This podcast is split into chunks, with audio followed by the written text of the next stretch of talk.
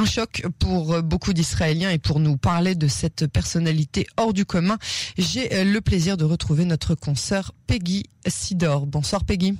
Bonsoir Yael. Bonsoir, je vous remercie euh, d'avoir accepté euh, notre invitation ce soir. Peggy, vous êtes euh, tout d'abord journaliste, mais vous êtes aussi militante féministe et c'est cette casquette à son intérêt dans l'entretien que je voudrais que nous ayons ce soir, car au bout de cette arme qui ne fait pour l'instant que fumer, eh bien, il y a des victimes. Vous avez rencontré Yehuda Meshizav à plusieurs reprises pendant votre carrière. Racontez-nous qui est cet homme. c'est un homme d'abord d'un charisme assez exceptionnel. Euh, c'est vraiment, d'abord, c'est le look. Je veux dire, il a ses, il est toujours habillé de la même manière. Je sais pas si vous avez remarqué. Toujours le même gilet noir, le chemise blanche, euh, les péotes, les papillotes bien, bien arrangées. Euh, et il, il, a, il a un hébreu très moderne. Il est très impliqué dans la société israélienne. Il connaît tout à fait, il connaît tout le monde. Il a d'excellentes relations avec la plupart des journalistes. Euh, il est très ouvert et euh, il a réussi à gagner euh, la sympathie, je dirais même plus que la sympathie de beaucoup, beaucoup d'Israéliens en dehors de la société ultra-orthodoxe. ce qui fait que pendant très longtemps, il a été considéré comme une personnalité, je ne veux pas dire intouchable, mais peut-être insoupçonnable. Maintenant, il s'avère que beaucoup de gens, même en dehors de la société ultra-orthodoxe, savaient ou avaient entendu parler de ces méfaits. Euh, y compris au sein des journalistes.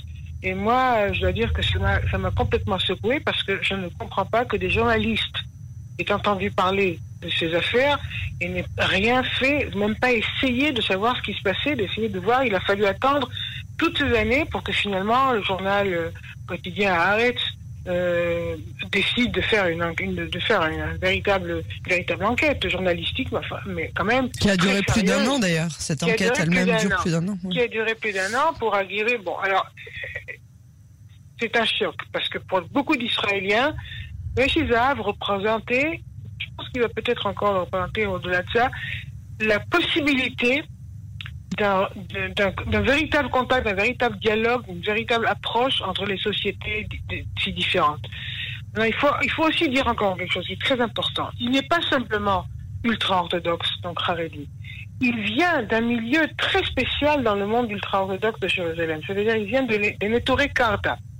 Donc, c'est ce petit groupe anti-sioniste virulent qui ne reconnaît pas l'État. Une grande partie, ils sont aujourd'hui à peu près une vingtaine, 20 000, 22 000 familles. Euh, la plupart d'entre eux refusent de recevoir euh, de, l'argent de l'État. Ils ne reçoivent pas ni l'assurance nationale, la sécurité nationale, ni rien d'autre. Euh, ils refusent de reconnaître l'État. Beaucoup d'entre eux euh, refusent jusqu'aujourd'hui d'avoir une, carte d'identité israélienne. Je veux dire, c'est vraiment des purs et durs. Et c'est un groupe euh, non seulement très renfermé, mais aussi qui peut être très violent. Hein, il faut le dire. Et ils ont menacé euh, euh à plusieurs reprises. Parce que pour eux, à leurs yeux, ils, ils, ils, ils traversaient beaucoup, ils, beaucoup de lignes rouges. Euh, que M. Zahav, sans, remettre en question la moindre de ces accusations qui apparemment sont, commencent à être euh, vérifiées par la police d'une manière un peu plus sérieuse euh, que c'est fait jusqu'à présent, euh, il, il à plusieurs, ils l'ont menacé à plusieurs reprises. Et M. Zahav ne s'est jamais euh, préoccupé de ce genre de, de, de problème. C'est-à-dire, euh, à un certain moment, deux de ses fils, je crois qu'il a 10 ou 12 enfants, deux de ses fils se sont engagés à l'armée, natale. Il s'est promené dans Mer avec des photos de ses deux fils en uniforme. C'est-à-dire, pour, pour ce groupe d'ultra-orthodoxes de Nettore Karta, c'est quelque chose, c'est vraiment une fille aussi. inimaginable. Il avait accompagné une de ses filles aussi, non? Oui, une, une, de fille parachutiste. oui, parachutiste. Mais ça, ça, a commencé avec les deux garçons. Hein. Mm. Je veux dire, c'est vraiment, il faut comprendre qu'il a des ennemis virulents mm. et implacables dans, ce, dans cette société. Euh, mais il s'avère que finalement, d'après ce que j'ai un petit peu demandé autour de ce que j'ai un peu vérifié, ce qui les a surtout vraiment, ce qui a versé la dernière goutte d'eau, c'est quand effectivement, comme vous l'avez dit, il y a deux mois, ses deux parents sont morts et il est sorti avec une déclaration fracassante accusant les rabbins et la, société, de la société ultra-orthodoxe de meurtre. Littéralement de meurtre. Il les a accusés d'être des assassins, d'avoir causé la mort de tellement de gens dans la société ultra-orthodoxe parce qu'ils avaient effectivement au départ euh, refusé euh, d'obtempérer aux, aux, instructions du ministère de la Santé. même au départ, il y en avait même pas mal qui avaient dit que, que cette, euh, cette pandémie n'existait pas, que c'était une invention sioniste. Donc, donc c'est ça. Donc lui, il affirme que ces accusations résultent de ces complots qui viennent de la part de ces groupuscules, de groupuscules de la communauté ultra-orthodoxe qui ont juré de se venger de lui précisément pour cette ouverture d'esprit et pour les récentes accusations euh, qu'il a, qu'il a. Absolument. Ce qui ne veut pas dire que les accusations ne sont pas fondées. Hein. Attention, il faut faire attention avec ça. Mais, mais c'est vrai que ça vient de là et ce sont des groupes euh, qui ne reculent devant rien. Il faut le dire. Ils ont, euh, ils ont des méthodes assez, assez dures. Alors la question euh, du silence au sein de la population ultra-orthodoxe prend maintenant euh, toute son importance. C'est assez commun euh, que ce genre d'histoire de viol, d'abus sexuels, d'inceste même se règle à l'intérieur de la communauté ou soit passé sous, silence car il ne faut pas dénoncer les siens. C'est un phénomène qui se répète dans ce genre de communauté, n'est-ce pas? Absolument. Sauf que euh, depuis à peu, près une dizaine d'années, euh, la municipalité de Jérusalem, les services sociaux de la municipalité de Jérusalem ont réussi à établir un véritable dialogue euh, très sérieux et professionnel avec un comité de rabbins qui s'est rendu compte qu'il y avait des problèmes, qu'il fallait les, qu'il fallait les traiter d'une manière professionnelle avec des psychologues, des psychologues d'enfants, et, il y a à peu près ah non, c'est plus que 10 ans, même, ça fait à peu près 15 ans même, je dirais, euh, c'est ouvert à Jérusalem le premier euh, abri pour enfants qu'il faut sortir de leur maison pour des, pour des problèmes d'abus sexuels dans la maison, dans la famille. C'est pour la première fois. Et ça, ça n'existe, pour autant que je sache, je crois que c'est le seul encore à Jérusalem. Euh, donc il y, a y a un début de ça, il y a un début de réalisation. Maintenant, il faut comprendre quelque chose. C'est une société dans laquelle on ne dit pas certaines choses, on n'en parle même pas. Je dirais, on sait qu'il y a des, des, jeunes qui, des jeunes qui arrivent au mariage sans aucune expérience, ils ne savent pas de quoi il s'agit, ils ne savent pas ce qu'il faut faire ils reçoivent une instruction. Ça, c'est un moindre mal. Ça, c'est encore un moindre mal. Mais, mais, je veux dire, quand un enfant a subi un, un abus sexuel, il se rend compte qu'il que quelque chose de s'est passé quelque chose, mais il peut même pas dire ce qui s'est passé. Il ne sait pas ce qui s'est passé.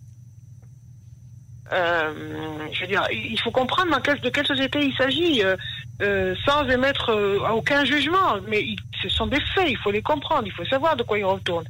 Et les rabbins ont toujours décidé. Maintenant, il y a aussi une méfiance par rapport à la police, qui est un instrument de l'État. Alors, ce n'est pas, je ne veux pas dire que tous les ultra-orthodoxes sont antisionistes, non, loin de là, loin de là. Mais il y a une certaine méfiance par rapport aux autorités, surtout la police israélienne c'est pas évident d'aller se plaindre à la police quand il y a, quand il y a un, cas ou un soupçon d'un abus sexuel dans la famille ou même dans, dans, dans, le quartier ou dans la société, dans la, dans la communauté.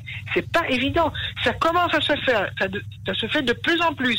Mais c'est encore très, très, très peu par rapport à ce qui se passe. Sans parler évidemment de la de, de, des victimes qui se sentent elles-mêmes coupables de, de, de ce qui a pu leur arriver. Bien, sûr, bien sûr. Quand on l'explique pas, quand il n'y a pas d'explication, quand on ne pas, on sait pas ce qui se passe. Et, c'est très très grave, ça cause des problèmes très graves. Euh. Non, non, c'est une, mais c'est une, c'est une société en mouvement. Il y a ce que je dirais, je dirais, ce sont des mouvements euh, vraiment de, profonds, très très profonds, euh, dans tous les domaines. Et même dans ce domaine-là, qui est quand même plus difficile à, ouvrir, mais même dans ce domaine, ça commence. Maintenant, Meshizav, je pense que c'est, comme l'ont dit plusieurs journalistes, il a, il a un pouvoir exceptionnel, il a un statut très, très spécial, il a beaucoup de force, il a, il a aussi beaucoup d'argent. Zaka reçoit des, des donations euh, assez, assez considérables. Euh, c'est quelque chose de c'est une, une association privée.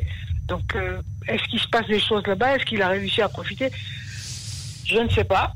Euh, pour, effectivement, il y a de plus en plus de réactions à la suite de, cet article qui a été publié.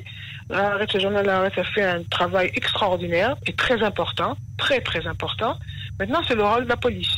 Ce qu'il faudrait surtout éviter, et malheureusement c'est en train de se passer, moi j'ai écrit quelque chose à ce sujet ce hier et ce matin, c'est que, c'est que de plus en plus nous sommes dans une société dans laquelle euh, on décide, on juge euh, les gens et on les, met, on les passe à la guillotine euh, sur la place du village, sur la place de la ville, sans autre forme de procès. Et ça, c'est très très grave.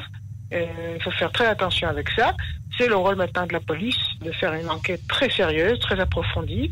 Et si ça aboutit, ben, il y aura, il y aura un procès. Absolument.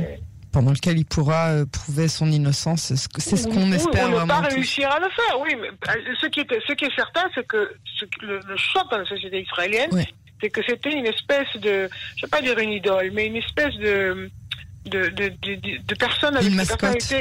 Une mascotte, voilà. Et là, et là, il y a un risque d'être complètement détruit et ça fait très mal. Oui, absolument. c'est démystifié et ça fait mal. C'est triste. Peggy Sidor, je vous remercie beaucoup euh, pour cet entretien et je vous dis à très bientôt sur les ondes de Cannes en français. Bonsoir. Au revoir.